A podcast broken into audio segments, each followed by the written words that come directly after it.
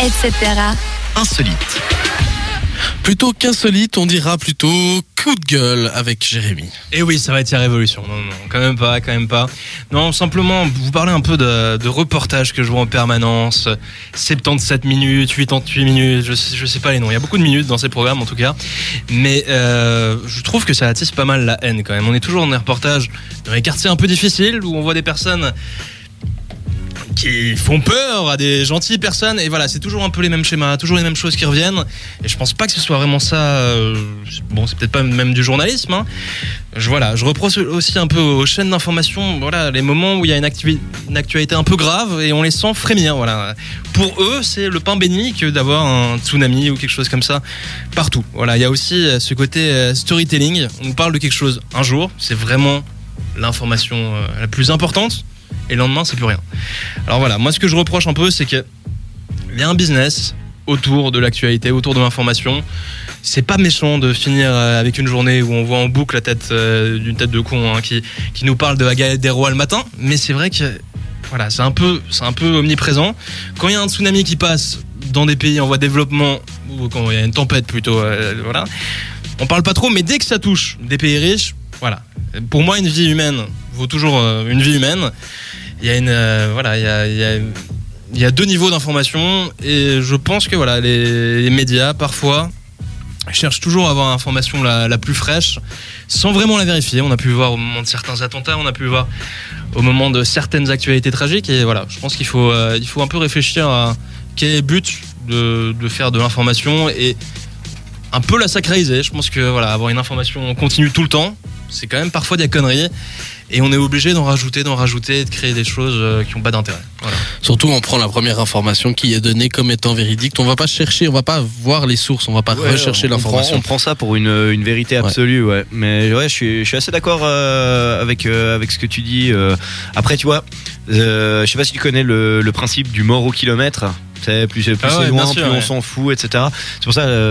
Moi, je trouve ça aussi dégueulasse parce que c'est vrai qu'une une vie humaine reste une vie humaine et puis que.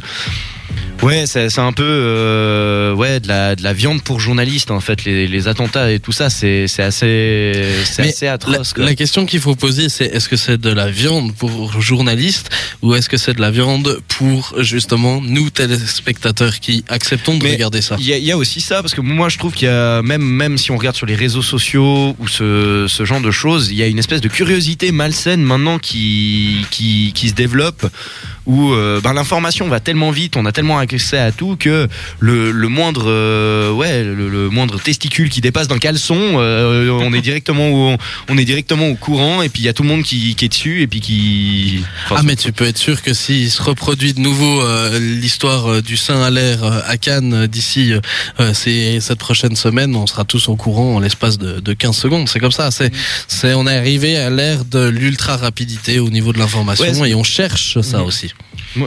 Moi, je trouve qu'il y a- il y, a vraiment beaucoup de racisme dans l'information qui nous est dite. Tu vois, je veux dire, un, un occidental qui se fait tuer à Riga en Lettonie et suite à un attentat, là, ça va tout de suite être un scandale. Par contre, s'il se passe la même chose en Palestine ou euh, au Congo, on va s'en foutre complètement. Tu vois, je veux dire. euh, aux yeux des, des médias, c'est pas du tout le, le- le- le même niveau d'estime de l'humain, tu vois ce que je veux dire Effectivement. Contre un Africain, euh, etc.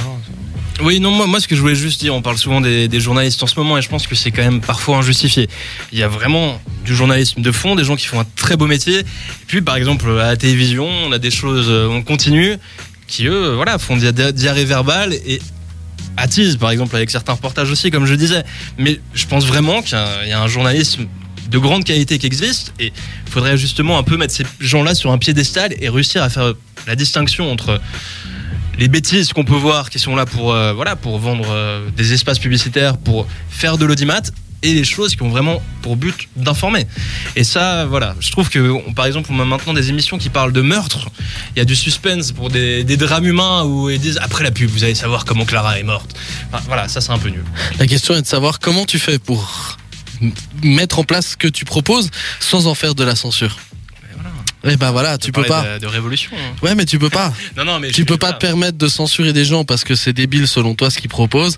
Euh, c'est pas possible, c'est de la censure. Donc tu dois faire attention et ce qu'il faut faire c'est qu'il y ait justement au contraire une certaine comment dire que le, finalement c'est à nous de nous rendre conscients de ce qu'on regarde et d'accepter ou pas ce qui est proposé et de, à ce moment-là parce que quand tu vois que je dirais une des émissions les plus regardées euh, c'est touche pas à mon poste et que tu vois le niveau Ouais. de crétinerie et là je parle en mon nom hein, je- j'ai pas envie d'inclure qui que ce soit dans cette histoire mais tu pour moi tu peux m'inclure. alors j'inclus Bastien peux aussi c'est que aussi. et Robin, c'est que pour moi, c'est le Pascal, niveau de cré...